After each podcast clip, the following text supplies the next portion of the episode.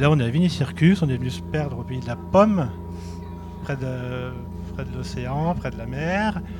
Euh, on remercie l'équipe de Vinicircus. Et euh, on pouvait pas voir. euh, on recherchait un sujet sérieux et pas sérieux, et on a dit, on va dire, on va parler de la taille. Alors la taille, c'est quoi? C'est euh, un repère, c'est une limite, c'est un pont, c'est une faille, c'est une technique. De façon sibylline, la taille accompagne un domaine. À quelle taille on commence un domaine? Est-ce qu'on croit? Est-ce qu'on décroît? Est-ce qu'on croit différemment? Euh, On est parti euh, d'un mot transverse qui rassemble et euh, donc on a invité trois domaines de surfaces différentes, de régions différentes et de, de problématiques, de réalités, d'adaptations différentes. Alors autour de la table, honneur aux femmes, Marion. Donc Marion, vous êtes en muscadet avec Manu. Euh, tu présenteras le domaine tout à l'heure. Euh, on est avec Julien pendant que Laure tient le stand. Donc vous êtes en Minervois également. Et on finit avec Alexandre qui est aussi venu nous rejoindre, qui est en Ardèche. Avec Elsa qui tient, Avec- le, qui tient le stand. le domaine avec. Donc euh, bah, juste pour euh, situer vaguement, présenter le domaine en trois minutes, ouais, genre depuis quand, comment, pourquoi vous êtes devenus vigneronne et vigneron. Et puis après on abordera euh, de façon assez euh, familiale, collégiale et un peu bâton rompu toutes ces problématiques qu'on a abordées déjà un peu dans le salon tout à l'heure. Tu commences Marion? Ça marche. Euh, Alors moi, je me suis installée vigneronne avec Manu en 2014. Après pas mal de longs voyages en Nouvelle-Zélande et au Chili, on est finalement revenu euh, chez nous, dans le Muscadet, d'où on était parti. Euh, on est- on s'est d'abord installé sur 7 hectares. Euh, J'avais gardé un mi-temps moi à côté. Et là, on est tous les deux plus de, un peu de salariat sur euh, 9 hectares. Voilà. Un peu de salariat, c'est du salariat. bah, comment ça marche? C'est un, c'est un des temps pleins, c'est des gens Ouais. ponctuels qui viennent que pour des activités, dont la taille par exemple, ou dont les vendanges. Ou, euh, Au, au début, on avait plutôt des saisonniers. Là, on a choisi euh, de leur offrir euh, un peu plus de sécurité de travail, mais on est sur des temps partiels. Enfin, c'est un choix de leur part, du coup, on, on a trois temps partiels. C'est un peu bizarre, mais voilà. Et parce qu'ils font d'autres choses à côté, donc c'est sympa aussi. Ça fait des, des bons partages d'expérience. Julien Alors, euh, bah, avec Laure, on a démarré en 2012. On a créé le domaine en 2012. Euh, on, avait, on avait bien compris qu'on était euh, inemployable. Donc, on avait décidé de sauter sans parachute et de, et de créer, euh, de créer notre, notre grand jardin viticole de 3 hectares 70. Alors, pour le coup, ben, euh, pas de salariés. On est tous les deux. Et puis. euh, et on a fait ça, euh, on a fait ça avec une grande conviction, avec la passion. Hein. Moi, je suis arrivé dans le vin euh, en regardant les loups la cuisse, il y a un peu moins de 30 ans. Et puis, euh, quelques passages dans la sommellerie, on s'est retrouvés tous les deux derrière, derrière l'étiquette, dans la bouteille. Et puis, bah, le but, c'était de- d'aborder une toute petite surface et de rester vraiment tout petit euh, pour pouvoir avoir le temps de faire les choses et, et voilà, avec amour et de manière euh, cohérente. Donc, euh, donc on est tous les deux et puis euh, sauf pendant les vendanges, on est beaucoup plus. les, on a fait vendanges, ce- les vendanges, c'est linéaire. Chez vous, c'est linéaire C'est quoi? Parce que, bah, les- Ça dure combien de temps, par exemple? C'est des... Euh, on a 6-7 jours de cueillette sur, sur un gros mois. Voilà, répartis ouais, sur, sur un mois. Et, euh, et ça arrive de partout. quoi. On, a des, on a des copains, des amis, euh, des vendangeurs qui viennent un petit peu partout, de, même de tous les pays. On a, eu, on a même accueilli une russe à un moment donné.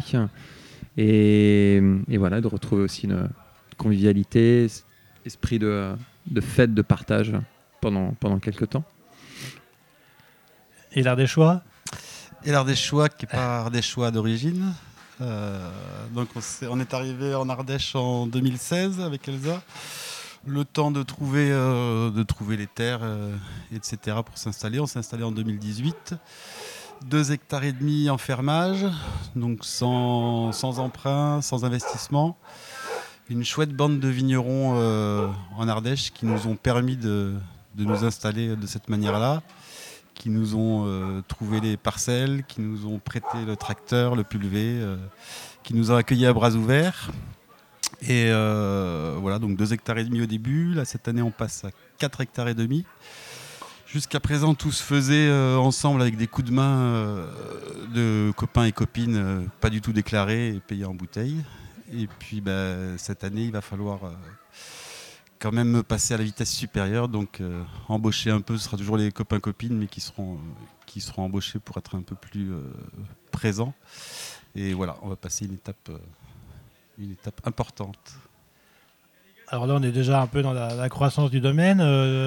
si on revient sur les installations, quand vous êtes installé, est-ce que c'était entre la région, entre la surface à laquelle vous avez démarré, c'était quoi? C'est une réalité économique, c'est de dire euh, on peut démarrer en muscadet à 7 hectares parce qu'économiquement c'est jouable, on peut euh, démarrer à 3 hectares en minervois parce que c'est. Bah, on remarque aussi que la, taille des domaines dépend aussi souvent de la région géographique. Il y a ce qu'on veut faire de son domaine et puis il y a la réalité géographique qui fait que je voudrais bien avoir 10 hectares, mais finalement euh, je peux m'en payer deux. quoi. Donc je ne sais pas si, sans rentrer dans les détails comptables et tout ça, mais comment on... Bah, nous, l'expérience qu'on a eue, c'est... Euh, on a choisi un peu la facilité de revenir dans le muscadet, parce que le papa de Manu a 50 hectares et beaucoup de matériel agricole. Et du coup, euh, il nous a prêté du matériel pendant 2-3 ans. Là, au bout de 8 ans, on est quasiment autonome, sauf pour la pulvée, où on dépend encore de lui. Mais euh, quand on s'est installé pour avoir un peu de fonds, on a été voir les banques et ils nous ont dit clairement 7 hectares dans le muscadet, on a envie de refermer le dossier. Et euh, bah, s'il n'y avait pas eu Jo, euh, c'est clair qu'on nous aurait jamais, on nous aurait jamais aidé en fait. C'était le prisme des 7 hectares avec la rentabilité. Avec, et en fait, on nous a dit, on vous suit parce que il y a la structure Jo Landron derrière, qu'il a un nom, qui on sait qu'il va vous aider commercialement et tout, et que peut-être ça pourrait fonctionner. Mais voilà. C'était encourageant. Non, non, mais c'est voilà, C'était, fallait leur prouver en fait que c'était possible de, d'être sur une petite surface en muscadet, parce que nous, euh, la surface moyenne c'est 25 hectares, quoi. Et euh, il y a beaucoup de structures à 60, 70 hectares, voire, voire plus, quoi. Avec pas forcément beaucoup plus de salariés que chez vous finalement sur ces grosses structures. Ouais, bah sur les structures en bio, du coup, il y a plus de salariés, mais effectivement, sur du conventionnel, enfin, voilà, c'est, 80 mmh. hectares, euh, trois personnes, quoi et dans le Minervois. Donc, à part, l'écran dont on parlait tout à l'heure, euh, le petit écran qui a fait que vous avez posé votre dévolu sur ces parcelles-là. Oui, oui.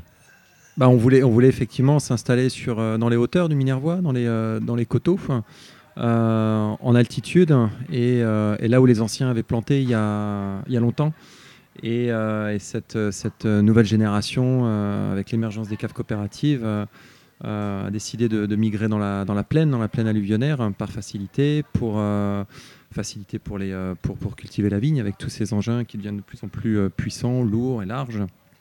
Après, voilà, nous, ça nous intéresse absolument pas. Et l'idée de, de, de, reprendre un petit peu les traces, la, logique de culture des anciens, ça nous a beaucoup parlé et, animé au quotidien. les anciens faisaient les choses euh, plus que par conviction, c'est qu'il y, avait, euh, du sens, euh, sens des réalités. Et c'est ce qu'on a voulu retrouver, en, déjà en parlant avec eux, c'était important. Alors effectivement, ça, doit être proche du muscadet, parce qu'une surface moyenne, c'est pas en dessous de 20 hectares. Donc quand on, en parlait à même à nos parents ou à des, à des copains vignerons, vous êtes fous, vous n'allez jamais en vivre mais quelle est la définition Qu'est-ce que ça veut dire pouvoir vivre avec euh, tant d'hectares? Si on a envie de, rouler en 4x4 et de changer de portable euh, toutes les semaines, effectivement, 3-4 euh, hectares, ça va être juste. Mais on, avait, aussi cette idée de, se diversifier quelques années après. Parce que, voilà, avoir, dans le projet tous les deux dans le même. Dans le projet initial, c'était l'installation sur les 3 hectares 8 ou 3 hectares Oui, quasiment, oui. Et avec déjà la projection de se dire. Euh, de se diversifier et d'aller vers l'autonomie vers alimentaire. C'était la, première idée, hein, c'est d'avoir euh, un potager, des fruitiers hein, et de pouvoir être au maximum autonome sur l'alimentation. On en, on en, parlait très très brièvement avec Marion tout à l'heure sur, euh, sur le fait d'avoir quelque chose de vivrier. Avant, on parlait d'activité vivrière. La vigne, c'était le cas. C'était le cas de, de, beaucoup de cultures. D'ailleurs, tout le monde était en polyculture. Et le fait d'avoir plusieurs choses à laquelle s'agripper quand il se passe quelque chose de, de, mauvais climatiquement, on perd une vigne parce qu'il y a un coup de grêle, un coup de gel, on peut se réfugier sur, sur autre chose, mais en tout cas, on aura toujours l'alimentation. Un copain, un copain en devenir vigneron, quand il nous a visités avec sa, sa compagne, a dit le vin, ça m'intéresse énormément de faire du vin naturel. Mais, euh, mais d'abord, je veux pouvoir euh, m'occuper de mon alimentation et nourrir ma famille. Après, on fera du vin. Ça, ça, fait, euh, ça a résonné énormément et il avait, il avait vraiment raison parce que c'est pas, c'est pas vital a priori de faire du, du vin. Donc l'alimentation, se diversifier. C'est économique, c'est une réalité. C'est-à-dire que dans ton installation, tu n'as pas fait d'investissement qui ont nécessité une rentabilité ou une production qui aurait on parlait de schéma de croissance. Tu dis, ben, ah merde, faut que j'achète un pulvé, donc euh, parce qu'on n'est pas passé par les banques non plus. Parce que ça va me servir à. Et puis papa. Et tu... On voulait pas tomber, euh, tomber dans ce, dans ce schéma. Euh, pas classique, mais on est petit, on peut faire les choses à la main. Par exemple, pour le, un exemple concret, une pulvérisation, bah, la plupart du temps, il faut un tracteur, il faut un pulvérisateur plus ou moins gros, ça demande, ça demande un investissement. Euh, il faut avoir un hangar pour pouvoir stocker son, tracteur à l'abri, son pulvérisateur, l'entretenir, etc. Moi, j'ai opté pour le, traitement à dos avec un pulvérisateur à dos. ça demande, euh, c'est du sport. Hein. Euh, là où quelqu'un va traiter, je ne sais pas, en une heure un hectare, moi, il me, faut, il me faut une grosse demi-journée pour faire un demi-hectare. Il me faut un jour, une journée de repos. Mais, mais je suis autonome. J'ai un petit moteur de temps dans, dans le dos et j'ai pas besoin de gros investissements. Donc je fais la totalité avec ça. Ce sont des choix, hein. euh, mais du coup, il y a, une réalité économique, c'est vrai, mais beaucoup moins importante que quelqu'un qui va, franchir le cap d'un, investissement avec des banques où on ne voulait pas passer par les banques. On va peut-être un peu sur, ben, euh, votre croissance finalement. Tu, dis que vous avez démarré à 7 hectares. Vous êtes euh, près de 11 maintenant Ouais, non, 9. Ouais. Euh, la croissance, c'est euh, du coup, on est deux. Avant, j'avais un mi-temps, du coup, à mhm. côté, pour euh, garantir la sécurité alimentaire du foyer, on va dire. Ça veut dire qu'à 7 hectares, tu étais à mi-temps quand même Ouais, on a, on a commencé, on avait donc 7 hectares et on était en gros 1,5 quoi. Ouais. ouais. Et euh, petit à petit, on a un peu augmenté, mais c'est aussi euh, des opportunités de, de restructurer. En fait, on s'est toujours dit, bah, pour, pour qu'on arrive à restructurer, parce qu'on a de la vigne qui est quand même pas mal déplantée, donc pour arriver à restructurer, faut augmenter un peu la surface pour pouvoir après arracher et replanter. Quoi. Mais il y a un moment où, euh, où on est plus ou moins obligé, enfin obligé non, mais d'augmenter un peu pour pouvoir dégraisser en fait. Et on n'arrête pas de de changer de surface comme ça en augmentant d'un hectare pour enlever deux hectares l'année d'après. Ou voilà, ça, ça, fluctue comme ça. Après, euh, je pense que voilà, il y a des réalités clairement économiques aussi en fonction euh, des, des, endroits où on est installé. Enfin, nous, par exemple, pour les traitements, on n'a pas du tout la enfin, c'est pas du tout les mêmes problématiques. Nous, on est hyper sensible à la maladie et euh, bah, traiter à dos, c'est impossible en muscadet. donc, on parce que la récurrence. Parce que la, pression de maladie est trop forte, en fait. On, a trop d'humidité et, euh, et ouais, c'est la surface foliaire euh, à la fin. Euh, à la fin de la pousse fait que bah, à, dos ça fonctionnerait pas ou c'est très enfin c'est très compliqué quoi donc, donc voilà. Et on a aussi un autre inconvénient dans le muscadet, c'est qu'on est planté à une grosse densité de plantation. On est à 7000 pieds hectares. Et euh, le matériel viticole, du coup, coûte beaucoup, très, beaucoup plus cher. On ne peut pas passer de tracteur euh, agricole. On est obligé d'acheter, d'avoir des enjambeurs. Et les enjambeurs, euh, c'est deux, fois deux ou trois fois le prix. Quoi. Donc voilà, pour du vin qui, qui, qui, a une, un historique de vente peu, peu cher, en fait. Assez peu valorisé, voilà. Et alors toi, tu as franchi un gap, tu as, doublé... Euh, J'ai doublé la surface. D'un seul coup, carrément. 4 hectares et demi. La première année, euh, comme Julien, alors au, tout début, il y avait juste une parcelle de 1 hectare euh, initialement, puis très vite, un hectare et demi en plus. Mais je m'étais dit que je me suis acheté un petit pulvé à dos, et puis je m'étais dit que ce serait bien. et puis très vite, mon corps et ma fatigue m'a fait dire que j'allais quand même passer au tracteur qui tasse les sols, qui est pas génial, plein de gasoil. Et au pulvé, vignes, elles sont, elles sont en pente, elles sont Il y a quoi c'est relativement, relativement plat, il y a un peu des petits coteaux, et le coteau, effectivement, a, a trimballé le pulvé qui fait, je sais plus combien ça pèse, mais avec, euh, il y a 15 litres, 15 litres de bouillie, le moteur, l'essence. euh. Oui, près de 40 kilos. Donc voilà, ça fait quand même un, un sacré sac à dos, et euh, dès qu'il y a un petit coteau, c'est euh, c'est bien, bien physique. Euh, et puis le timing pour euh, traiter, donc Julien, tu parlais du, du, temps que ça prend de, de traiter à dos. Donc euh, en fait, très vite, ça s'est avéré compliqué. En plus 2018, l'année d'installation, il pleuvait tout le temps.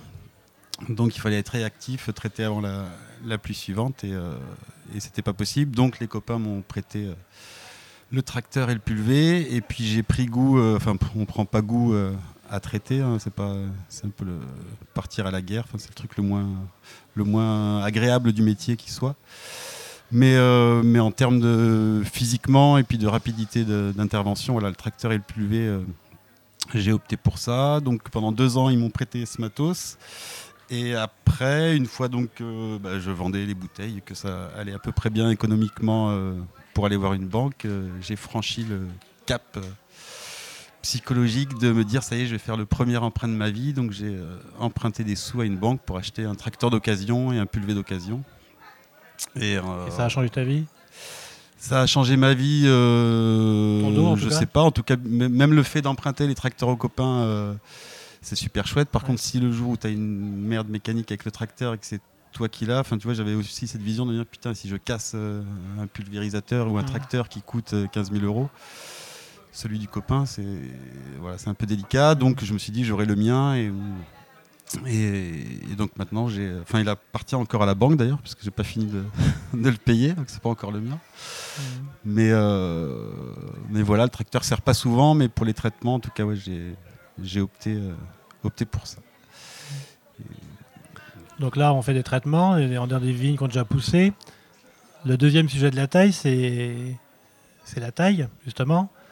Donc, euh, est-ce que la taille, c'est le seul travail du vigneron ou de la vigneronne? Est-ce que ça peut être délégué à d'autres personnes?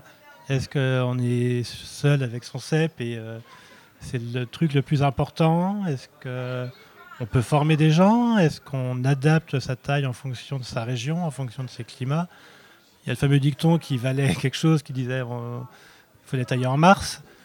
Bon, c'était peut-être dans le monde d'avant. Maintenant, peut-être qu'il faut tailler euh, en avril, en mai. Peut-être qu'il faut tailler en 15 jours. Peut-être qu'il faut. euh, euh, il y a toute la mouvance, euh, entre guillemets, de la taille 12, de la taille physiologique. Est-ce que c'est quelque chose qui vous parle? Est-ce que c'est quelque chose que vous pratiquez? Est-ce que c'est une réalité? Est-ce que c'est des choses que vous avez vécues ou sur lesquelles vous évoluez ou pas? Voilà. En fonction des réalités, on parlait tout à l'heure des, maladies, des choses comme ça qui arrivent, ou des climats qui sont euh, peut-être plutôt propices euh, en Ardèche, euh, beaucoup plus sensibles. Et puis tout à l'heure, tu nous expliqueras, Julien, tu me disais que quand tu tailles, tu passes trois fois. Oui, oui, trois fois, oui. Donc il y a trois passages. trois passages pour une taille, c'est. Alors, il y a trois, il y a trois, il y a, qui est- il y a effectivement trois actes, dont deux de, de taille. Enfin, le premier passage, c'est la pré-taille à la main. Euh, le deuxième, deuxième passage, c'est la taille définitive. Et le troisième passage, c'est le badigeonnage au pinceau sur chaque, euh, chaque plaie de taille. Encore une fois, cette surface nous, nous le permet. Je me mettrais tout à fait à la place de quelqu'un qui a 7, 9, 10 hectares. Ça devient, ça devient compliqué de le faire soi-même ou il faut embaucher, euh, faut embaucher quelqu'un pour le faire. Ou là, ça, ça aurait peut-être un petit peu moins de sens. Mais oui, il y a trois, y a trois passages. Parce que je pense que la, la taille, c'est peut-être la partie la plus, la plus noble, la plus, importante, la plus intelligente. Ça nous donne le temps de le faire et euh, une fois que le coup de sécateur est, euh, est donné, on peut, on peut pas revenir en arrière. Il va se passer un an, donc c'est euh, très important. Enfin, en tout cas, pour moi, c'est une partie importante que je pourrais, pourrais pas déléguer. Je pourrais pas la déléguer, non. On, rentre, on rentre, en, on rentre en, presque en intimité avec le pied de vigne, et puis ça peut être fait de manière euh, presque individuelle. On va considérer euh, tous les pieds comme, des, êtres à part entière. Euh, c'est pas parce qu'on a des lignes avec, euh, avec une centaine, quelques dizaines de pieds qui, au premier abord, se ressemblent, vont, réagir de la même manière en fonction des années. Ils ont tous un, parcours finalement différent et à nous d'adapter la taille en fonction de l'individu qu'on a en face de nous. mais bah voilà, avec 3-4 hectares, c'est c'est tout à fait faisable. Il y a une pratique de taille particulière, donc euh, c'est ce qu'on dit taille douce physiologique ou c'est. Oui, mais c'est la taille pour moi, elle devrait être douce et, euh, et, cohérente. Je pense que il faut toujours mettre des mots hein, enfin, sur nos actes, mais elle doit être douce. Nous, on voit dans le Languedoc. Alors, je ne sais pas dans le Muscadet ou ça m'étonnerait en Ardèche, mais euh, je, ça, me, ça, me, rend triste de voir la, de voir des viticulteurs, surtout, maintenant ça arrive pour les vignerons, de, pratiquer la non-taille. Hein. Ils appellent ça de la, la, taille euh, rase de précision, c'est très rigolo. C'est fait avec la machine, donc euh, mécaniser certaines choses, c'est très très bien. Euh, on n'est pas en machine à vendanger évidemment, mais cette machine, c'est une, une, prouesse technologique. Je trouve ça très, très avantageux pour, pour, pour certains domaines. Mais la taille, non. Là, on a, on a franchi un cap, un seuil, c'est ça devient complètement aberrant de, de, de, faire ça en tracteur et puis de, pouvoir tailler, prétendre tailler euh, un hectare en 20 minutes. Mm. C'est délirant. Mais, euh, mais oui, dans la taille douce, oui, c'est très très important. Vous êtes un peu sur ce modèle-là euh... ouais, nous, on pratique la, taille douce aussi. C'est la taille, c'est quelque chose que c'est la dernière chose qu'on a déléguée. Et, et, quand vous avez commencé Vous étiez déjà dans cette technique de taille ou c'est quelque chose qui a évolué Plus ou moins. Non, on a appris euh, au fur et à mesure des années. Euh, pendant très longtemps, on a taillé que tous les deux tout le domaine. Euh, jusqu'à ce qu'on ait, en fait, on a. C'est aussi, enfin, l'agrandissement, c'est aussi une aventure humaine. C'est qu'on avait une saisonnière qui venait tous les tous les ans pendant tous les travaux en verre, en fait. Et elle est venue trois ans de suite. Et en fait, au bout de quatre ans, on a dit, bah, en fait, humainement parlant, on s'entendait bien et on s'est dit bah on aimerait bien te proposer quelque chose de stable. En fait, ça, enfin pour nous c'était plus c'était pas cohérent de lui proposer tout le temps que de la saison. Et du coup on lui a dit c'est le moment où tu dois apprendre à tailler. Donc elle travaille toujours chez nous. Hein. Donc voilà, elle a franchi le cap d'apprendre à tailler. Elle n'est pas hyper fan de la taille. Elle comprend toujours pas pourquoi j'ai une passion aussi dingue pour, pour la taille, mais, euh, mais elle est contente de le faire quand même parce qu'elle se rend compte de l'importance que c'est. Et euh, l'autre personne qui taille avec nous, euh, c'est quelqu'un qu'on a formé aussi. On prend des stagiaires tous les ans, euh, parce qu'on trouve ça chouette aussi de transmettre le métier, la passion du métier. Donc, donc on sait que ça sera taillé comme on veut, puisque, puisque c'est des gens qui ont appris, voilà, qui ont fait des, des bacs pro en général, souvent des reconversions professionnelles, et qui sont passés un an en bac pro chez nous. Donc donc voilà. Ils...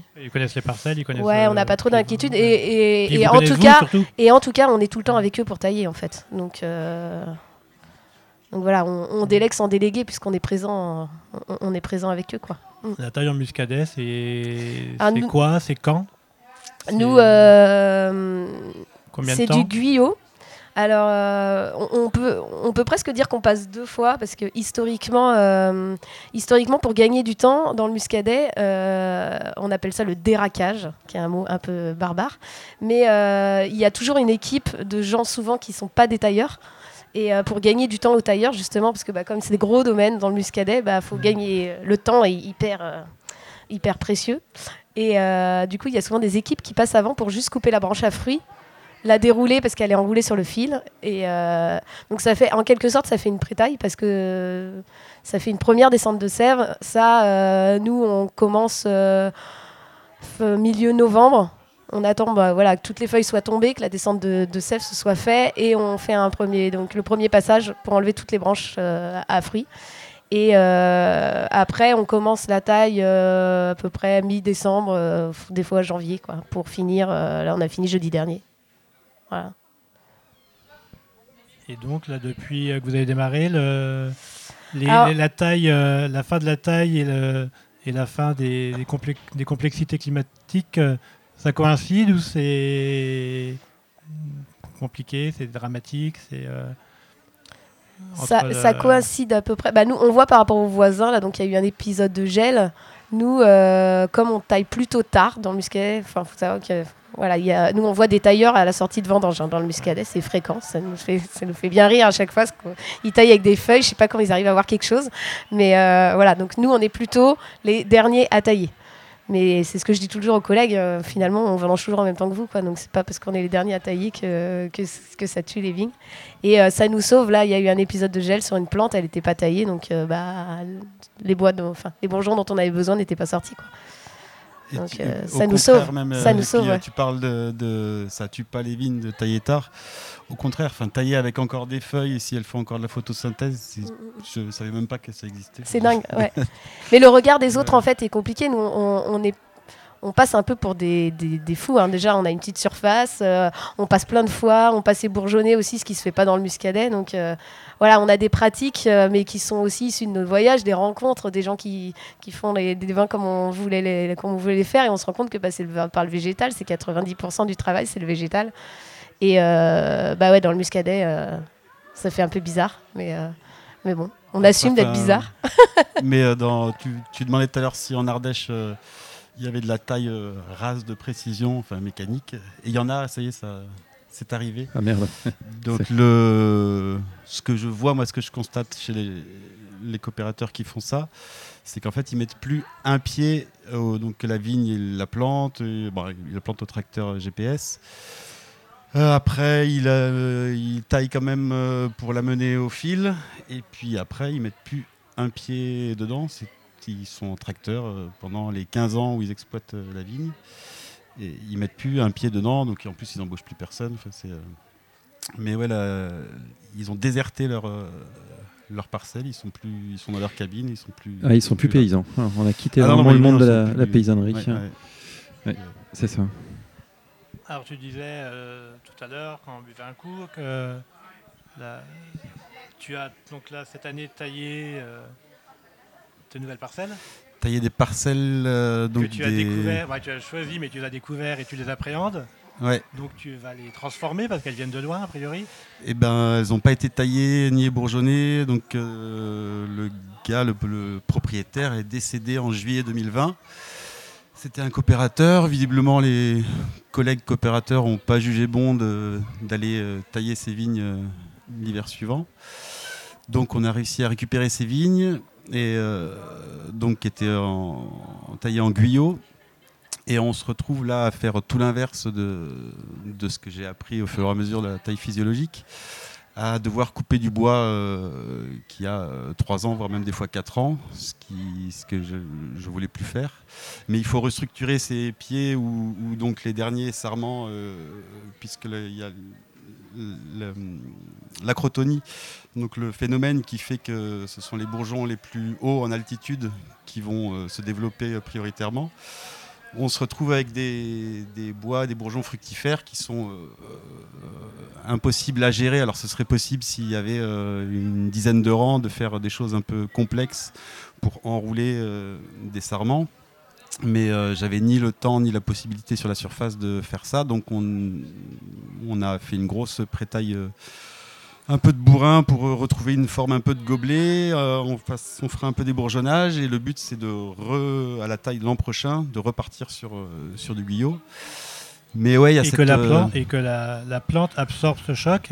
ah bah la plante, elle, Donc là, pendant elle- un de an, toute façon, être- la, la taille à la base, c'est une mutilation. On taille parce qu'on est- on fait de l'agriculture et qu'on veut maîtriser un végétal. Donc la liane, la vigne qui est une liane, nous on la garde à une hauteur euh, relativement réduite. On l'empêche, euh, on n'a plus d'arbres en plus dans les parcelles, donc on l'empêche de grimper, d'aller chercher la lumière euh, en haut des arbres. Donc de toute façon, à partir du moment où on taille un végétal ligneux, on, le mutile, hein, c'est, clairement ça. Mais voilà, on fait de l'agriculture, on a besoin de maîtriser certaines choses, la qualité, le rendement des raisins. Donc on taille et a priori, de plus en plus, on est nombreux à vouloir tailler de manière euh, résiliente et respectueuse, donc la fameuse taille euh, physiologique, et qui est quand même, euh, enfin moi entre ce que j'ai appris euh, il y a, il y a euh, peut-être 20 ans maintenant et, et ce que je mets en pratique maintenant, enfin il y a une- un monde, un monde entre les deux. Et je sais plus. Ah, mais Où on justement, tu vois, là, tu récupères des, des vignes. Mais voilà, on récupère des vignes et Comment il tu faut. les adaptes à ce que tu as envie Comment tu les sors de, des conditions dans lesquelles elles ont été emmenées Eh ben, en étant un peu voilà. agressif, après en me disant que de toute manière elles ont passé 30 ans avec des techniques agressives et que cette taille-là, qui est la dernière avant de passer à une taille plus, plus physiologique, ne sera pas une catastrophe en soi, même si c'est n'est pas génial. Mmh. Mais, mais voilà, et en même temps, bah, c'est l'opportunité de récupérer des, des parcelles, de s'agrandir un peu pour euh, arriver à maintenant peut-être à en vivre. Et, voilà. Tu peux nous expliquer un peu, Julien, euh, c'est quoi cette taille euh, douce, cette taille physiologique Parce qu'on a l'impression que tout le système viticole était rentré dans une taille technique.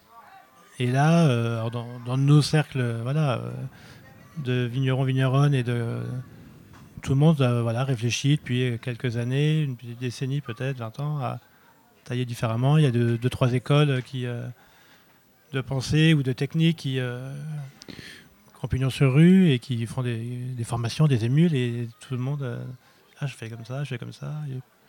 Oui, ça, ça, ça apporte quoi et Ça, ça arrive un petit peu tard, mais effectivement, deux, ouais, deux, trois personnes, en tout cas en France, qui ont, qui ont, qui ont vraiment crevé l'abcès, qui ont qui ont montré euh, à travers des photos, des coupes longitudinales sur certains CEP, que les pratiques effectivement des, de ces, euh, ouais, je dirais 20, 30, peut-être 40 dernières années, voire un tout petit peu plus, ont été euh, massacrantes, mutilantes, parce que parce qu'à ce moment-là, on taillait pour, pour produire.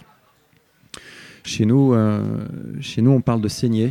C'est encore un drôle de terme. On saigne la vigne pour la, pour la faire pisser. Donc ça résume, euh, ça résume beaucoup de choses. comme il y avait les saignées historiques pour euh, guérir quand tu étais malade, on te faisait saigner pour. Oui. Finalement, c'est une c'est la même logique. Quoi. Ouais, c'est ouais, c'est une drôle de logique, mais en tout cas, il fallait.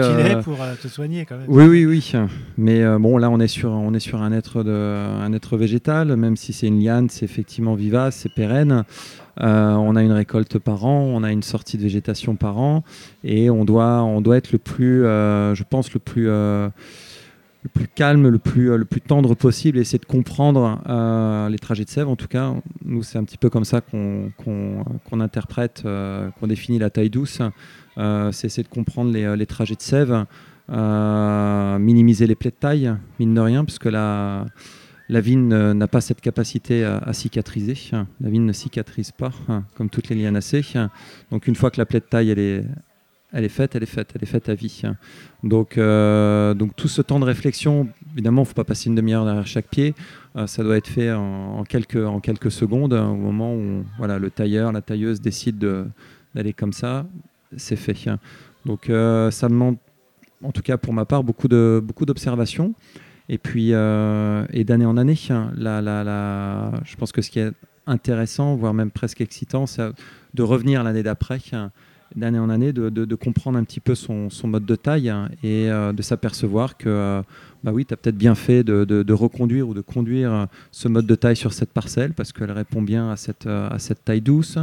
Et, le fait de déléguer alors, à 100% à, des personnes qui, en tout cas, ne savent pas, pas tailler, ça peut être ça peut être un massacre et même des personnes différentes. Je dis tout le temps, il faut, que ça soit toujours la même personne, comme pour le, traitement. C'est compliqué de déléguer euh, à, des personnes différentes chaque année, euh, parce que le, résultat sera malheureusement euh, différent.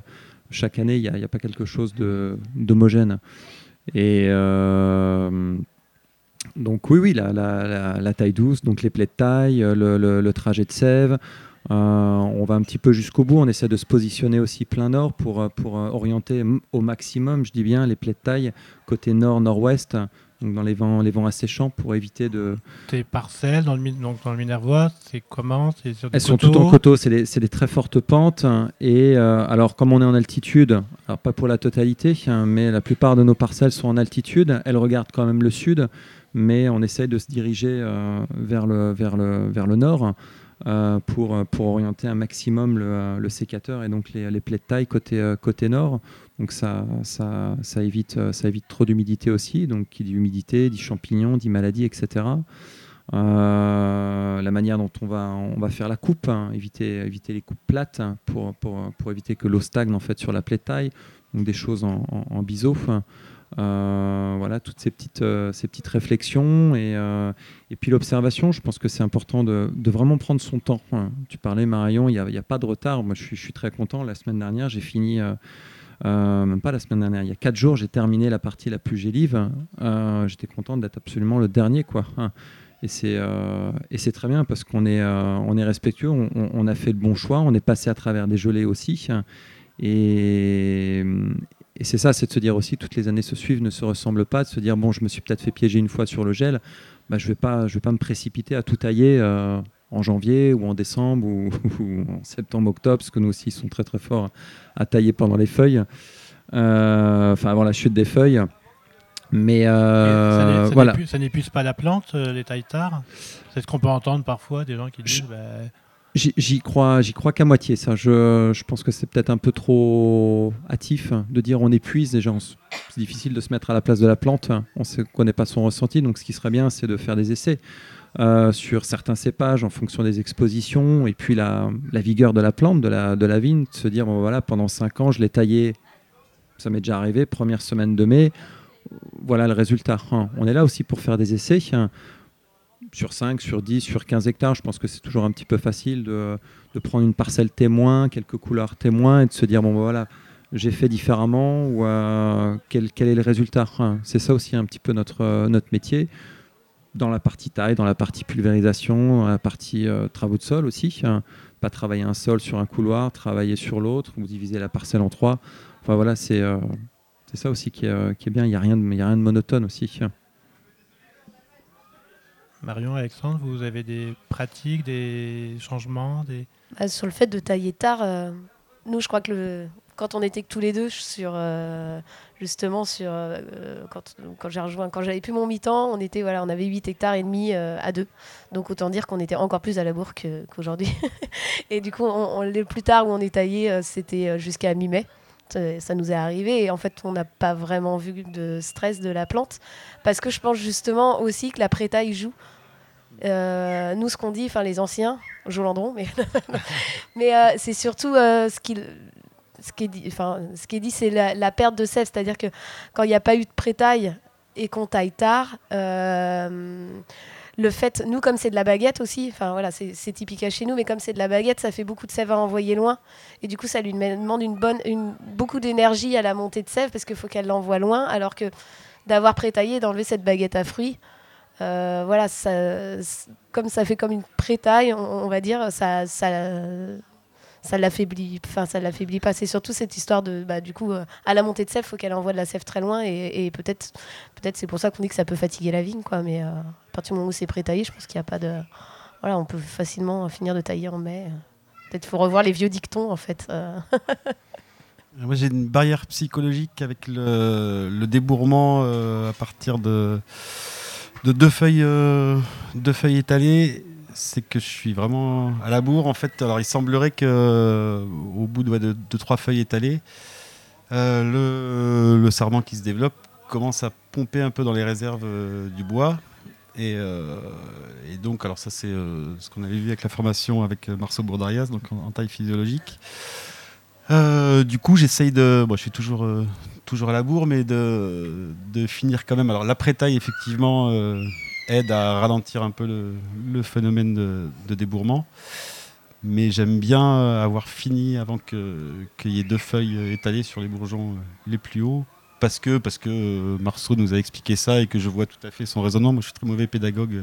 Tout à l'heure, en parlant de est-ce qu'on délègue la taille, je le fais pas, mais parce que, parce que je n'arrive pas à restituer Enfin, devant chaque pied, c'est différent. Et du coup, restituer ce que j'ai compris, mais qui est, pour moi difficile à, réexprimer. Donc, euh, donc, je me suis à nouveau perdu.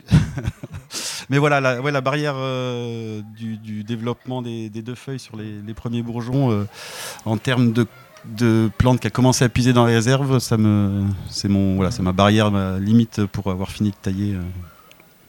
Donc on continue sur la taille, la surface. Euh, Marion, vous disiez que vous arrachiez, vous changiez, vous faisiez des rotations. Euh, tu me disais, même densité, mais changement de cépage. C'est quoi? Donc c'est des réalités, c'est des choix personnels, de goût, c'est des choix de réalité climatique, c'est des, des fantaisies, des projets un peu un petit mix de tout. Euh, sur le fait de, replanter, c'est surtout qu'on a, on a un vignoble qui est vieillissant. Euh, qui a connu beaucoup de replantations dans les années 80 où les pépiniéristes c'était un peu cata.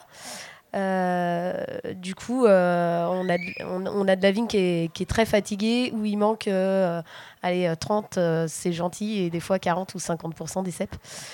Et du coup, euh, par contre, ça nous prend tant de temps. Bah, justement, quand on passe travailler les sols, euh, bah, même quand il n'y a pas de cep, euh, on y passe quand même. Donc finalement, voilà, on utilise de l'énergie pour, pour travailler des trous.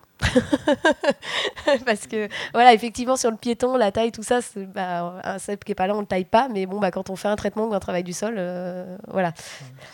Donc, euh, c'est de restructurer et de, de, Donc, on plante tout en sélection massale. On parlait tout à l'heure avec d'autres vignerons des, des, aides. Bah, du coup, bah, on se prive de 9000 euros, c'est clair.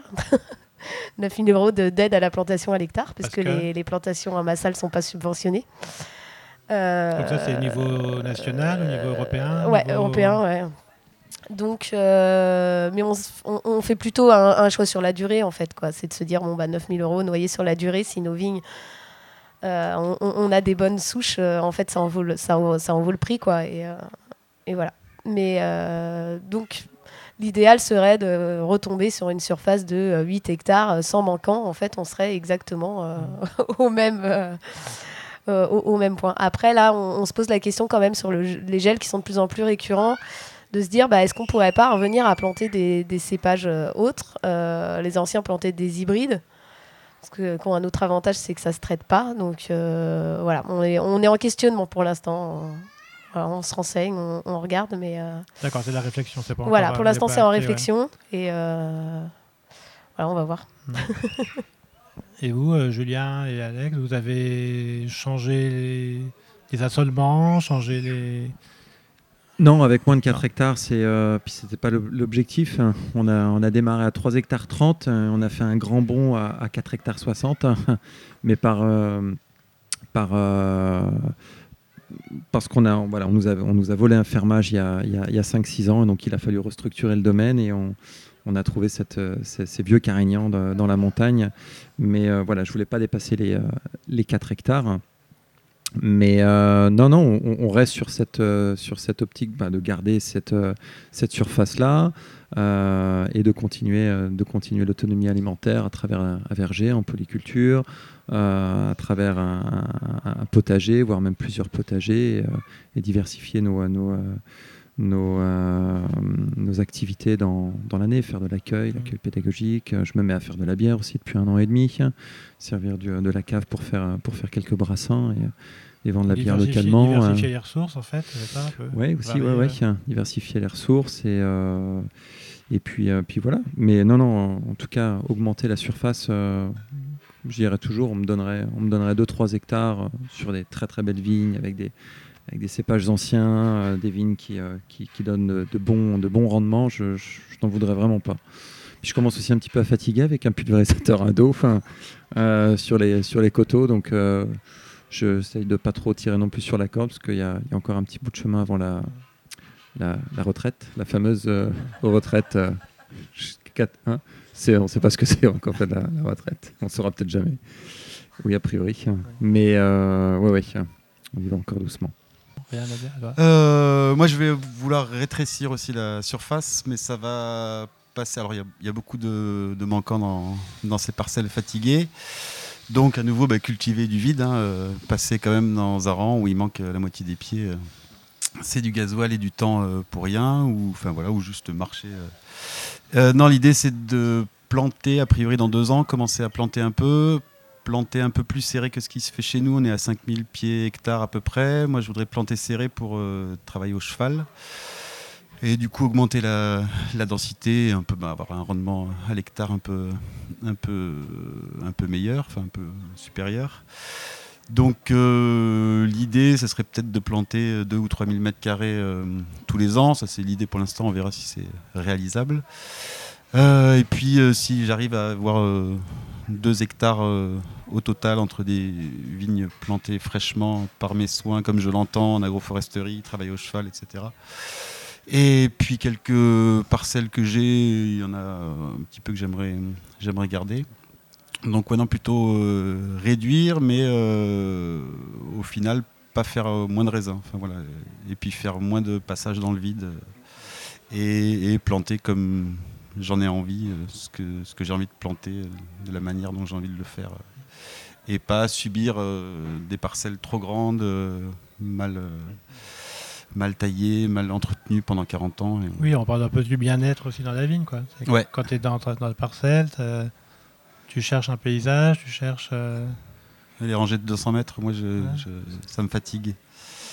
Donc, euh, voilà, des, petits, des petites parcelles, des petits carrés, des petits trucs euh, à taille raisonnable où il n'y a pas besoin de faire passer de toute façon une vendangeuse et même ni un tracteur puisque ce sera fait au, au cheval. Mais voilà, revenir à, à de la vigne jardin avec des arbres euh, dedans, des fruitiers, et, enfin, voilà un peu d'agroforesterie, de polyculture, de un peu de revenir à des choses que moi j'ai pu observer quand j'étais gamin dans le Var. euh, des toutes petites parcelles de vieux paysans où il y avait euh, des pêchers, des oliviers, des abricotiers de temps en temps, euh, dans, dans des petites parcelles carrées, d'une trentaine de mètres, euh, des rangs d'une trentaine de mètres. euh, voilà.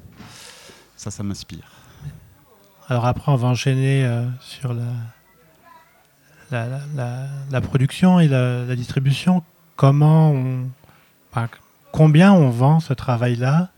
Comment on le vend? Est-ce que c'est il y a des tout petits domaines qui vendent des bouteilles très chères? Il y a des est-ce que est-ce qu'on vit mieux en étant moins endetté? Est-ce que ou sans emprunt? Est-ce que est-ce qu'on voilà est-ce que 8 hectares on arrive à vendre des bouteilles accessibles euh, on entend aussi beaucoup voilà, de, de gens qui disent bah ouais, le vin nature c'est bien, mais euh, j'ai pas 25 balles à mettre dans une bouteille euh, pour les apéros.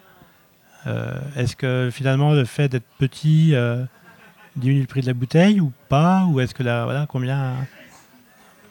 Bon, en vrai, c'est le travail des comptables de dire ça, coûte, ça te coûte tant, à l'année, ça te coûte tant. Non, c'est ça, c'est. Est-ce que le- est-ce qu'un vin d'un petit domaine est moins cher qu'un vin d'un domaine, euh, je sais pas.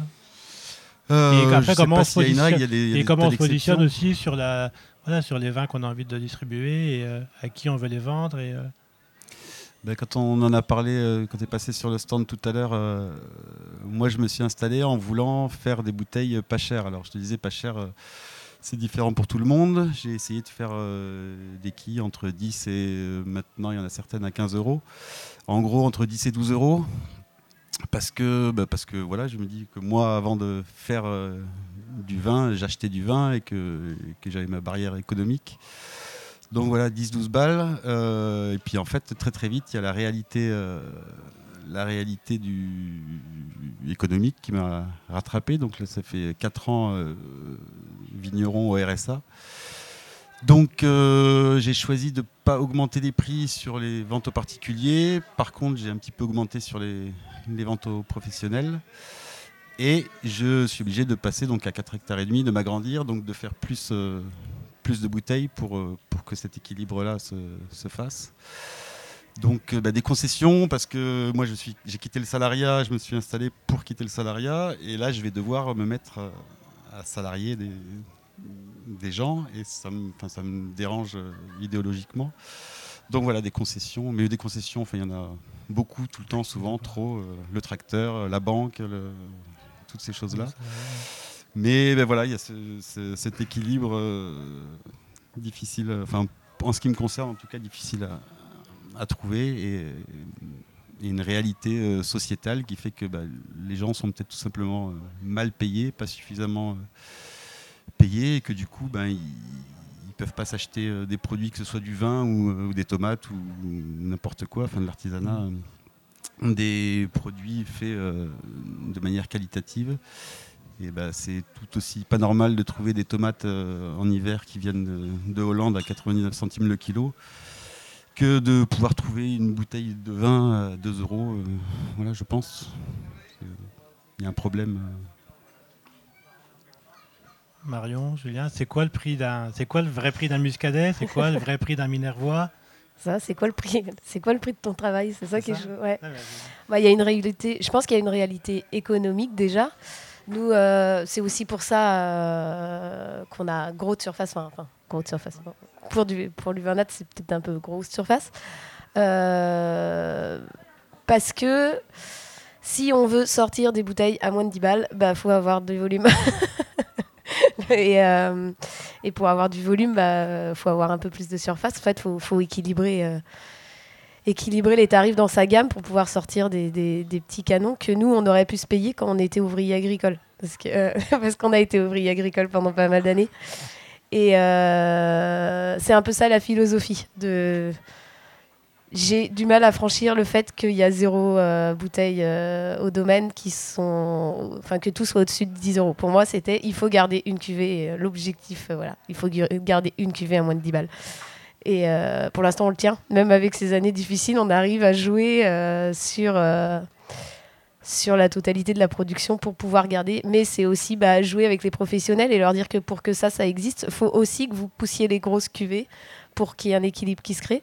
Parce que, parce que justement, bah, la marge sur les petites cuvées, on ne l'a pas et que bah, si on veut continuer à travailler comme ça, faut que tout le monde joue le jeu et que ceux qui ont un peu plus d'argent, ils achètent ce qui est un peu plus cher et que pour garder, garder voilà. Mais, euh, mais voilà, il y a une réalité économique de banque. Nous, euh, on a une pression foncière énorme. Quand il a fallu qu'on trouve un chai, bah, il y en avait qu'un seul disponible dans la, dans la commune. Euh, bah, il a fallu qu'on l'achète parce que sinon on n'avait plus d'endroit où vérifier. Donc, donc voilà, bah, c'est ça aussi quoi. On fait avec des réalités économiques qu'on maîtrise, enfin qu'on peut pas maîtriser des, autrement. Quoi. Donc euh, voilà, c'est c'est jongler entre ses idéaux, son, mhm. sa réalité et, euh, et le fait qu'on a des enfants et qu'il et faut qu'on ait, ait, un peu euh, d'argent à la fin du mois. Julien, l'image du Minervois à une, une époque. oui, il y a aussi, il y a aussi l'image effectivement en fonction de Comme où on est. Le muscadet. Il y a l'image qu'on va véhiculer, pas à travers nos vins, mais à travers une appellation. Il y a toujours des connotations. Quelqu'un qui va s'installer à Châteauneuf-du-Pape a priori, il se posera beaucoup moins de questions en termes de tarification que quelqu'un qui est dans le Muscadet ou, euh, même dans le Minervois. Euh, sera peut-être un peu plus fluide. Mais, euh, mais oui, on a chacun sa, ses ambitions, sa réalité économique en fonction des emprunts. Tu disais tout à l'heure, est-ce qu'on vit mieux avec des emprunts quand on est endetté? On, on, peut vivre très très bien, mais on vit aux dépens de quelqu'un, la banque. Personnellement, je dormirais pas toujours tranquille fait de me dire chaque mois, il faut que je, je dois débourser de temps donc je dois, je dois, je dois euh, produire, je dois faire, je dois investir, etc. Donc moi, ça ne me rassurerait pas, surtout en ce moment. Euh, mais ça va dépendre euh, étroitement aussi de la, effectivement de la production. On a tous notre notion du, cher et du pas cher. Alexandre, oui, c'est vrai, effectivement, produire un maximum de vin autour des 10 euros, 9, 10, 11, 12, il y a une satisfaction parce que nous, est-ce que nous, vignerons, hein, nous tous là, à Vinicircus, on serait tous prêts à mettre régulièrement 25, 28, 18 euros. Je ne suis, pas, je suis pas vraiment sûr, hein, ou en tout cas, il y a, a 10-15 ans, on l'aurait peut-être pas fait peut-être même pas du tout. Euh, donc il y, a des gens qui, euh, bah, qui, euh, qui, peuvent, parce qu'ils achètent plus qu'une bouteille de vin, ils vont, vont, acheter une histoire, une émotion, une amitié, de l'amour, plein de choses. Euh, c'est un produit vivant, c'est un produit qui, euh, réunit. Donc, on va au-delà d'un tarif, on va aussi au-delà d'un prix. Euh, mais, à chacun, chacun voit sa logique, sa, réalité en fonction de, bah, ses attentes, de, de ses, de ses réalités à chaque fin de mois, de ses, de ses envies. Ça va dépendre aussi de la production, ça c'est certain. Quand on va produire très très peu, euh, suite à un gel, une, mauvaise floraison. Euh, quoi qu'il arrive, on, va certainement euh, rétablir un autre prix hein, pour pouvoir vivre décemment pendant un an, pendant 18 mois. aux professionnels aussi de jouer le jeu, ça c'est certain. Minimiser aussi les marges. Ça, c'est un travail de confiance hein, dans longue haleine qui se fait, qui s'établit entre le professionnel et le vigneron. Si nous, on, voilà, on va décider de ne pas augmenter ou très très peu notre vin, le caviste, le restaurateur, le bar à vin, n'est pas là pour, euh, pour multiplier par, par 3, par 4, euh, euh, se lâcher sur la marge sur cette bouteille de vin. les immobilisations aussi, on va décider de faire des élevages plus ou moins longs, 2 ans, 3 ans, 4 ans. Là, il y aura une autre valeur.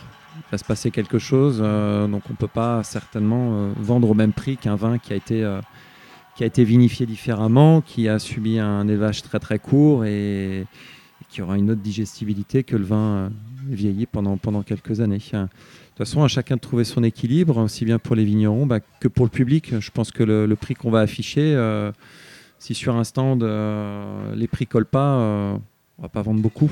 Si les vins ne partent pas, si les vins sont bons, peut-être que le prix est trop trop gros. Donc à nous à nous d'ajuster. Et puis si c'est fluide, c'est que le prix est bon finalement. Si ça part à 12 euros ou si ça part à 30 euros, tant mieux. C'est que c'est que ça mérite de partir à 30 euros. Ça dépend aussi du public qu'on a en face de nous. Enfin. Euh, ben on, a, fait un beau voyage là dans vos, expériences. Je ne sais pas s'il y a des gens qui ont des questions, des témoignages. Parce qu'il y a... Donc on a bien vu que ben, vos réalités, vos certitudes ou incertitudes, euh, ben, c'est un métier qui n'est qu'adaptation, réflexion et finalement souvent remise en cause. Euh, le rapport au temps nous impose d'agir. Alors chacun a son, sa réalité, radicalement, comment accompagner la vigne, comment accompagner sa structure économique et sa vie personnelle surtout, comment mixer ces trois, trois choses? Donc euh, ben, la taille compte et les tailles comptent. Donc euh, on continuera ces discussions autour d'un verre, je pense. Donc euh, un verre de quoi? Qu'est-ce qu'on va boire euh, là sur vos stands respectifs? Là, le verre qu'on va boire ensemble, il ressemble à quoi? Chez moi, en, il ce reste, euh, dimanche, plus en, rien. ce, en ce dimanche Tout après en ce dimanche soir pour l'apéro, on boit quoi? En Minervois, en Muscadet et en Ardèche. Euh, plus grand chose en Ardèche. peut-être Castoreil à plus rien. Il restait un peu de Chardonnay 2009, 2019, euh, macération de Chardonnay. Et euh, tout le reste est parti euh, très très vite. euh, donc euh, c'est chouette. Je sais pas, j'ai envie de dire, ça dépend si tu veux mettre 9 balles ou 15. Un verre, un Ça dépend- verre. ça On n'est pas à dépend. Paris, un verre. Ah, ça dépend si tu veux boire des bulles ou du tranquille. Mais euh, voilà, sur Ouais. du melon en tout cas, parce qu'on a que ça. Oui, il y a plusieurs, euh, il y a plusieurs choses, mais il reste plus grand chose. Mais euh, des bulles pour faire pétiller la vie, des, euh, C'est des bulles de quoi chez toi c'est des bulles de, de grenache gris de clairette. Voilà, en méthode pétillant naturel. Et, euh, et oui, des rouges, des rouges d'altitude, des rouges un peu plus bas, sur la fraîcheur, sur la gourmandise. euh, Il y a tout un tas de choses. Bon, bah, on va aller boire ça. Et puis, euh, bonne fin de salon à vous. Merci. Merci. Merci. Merci. Merci Julien.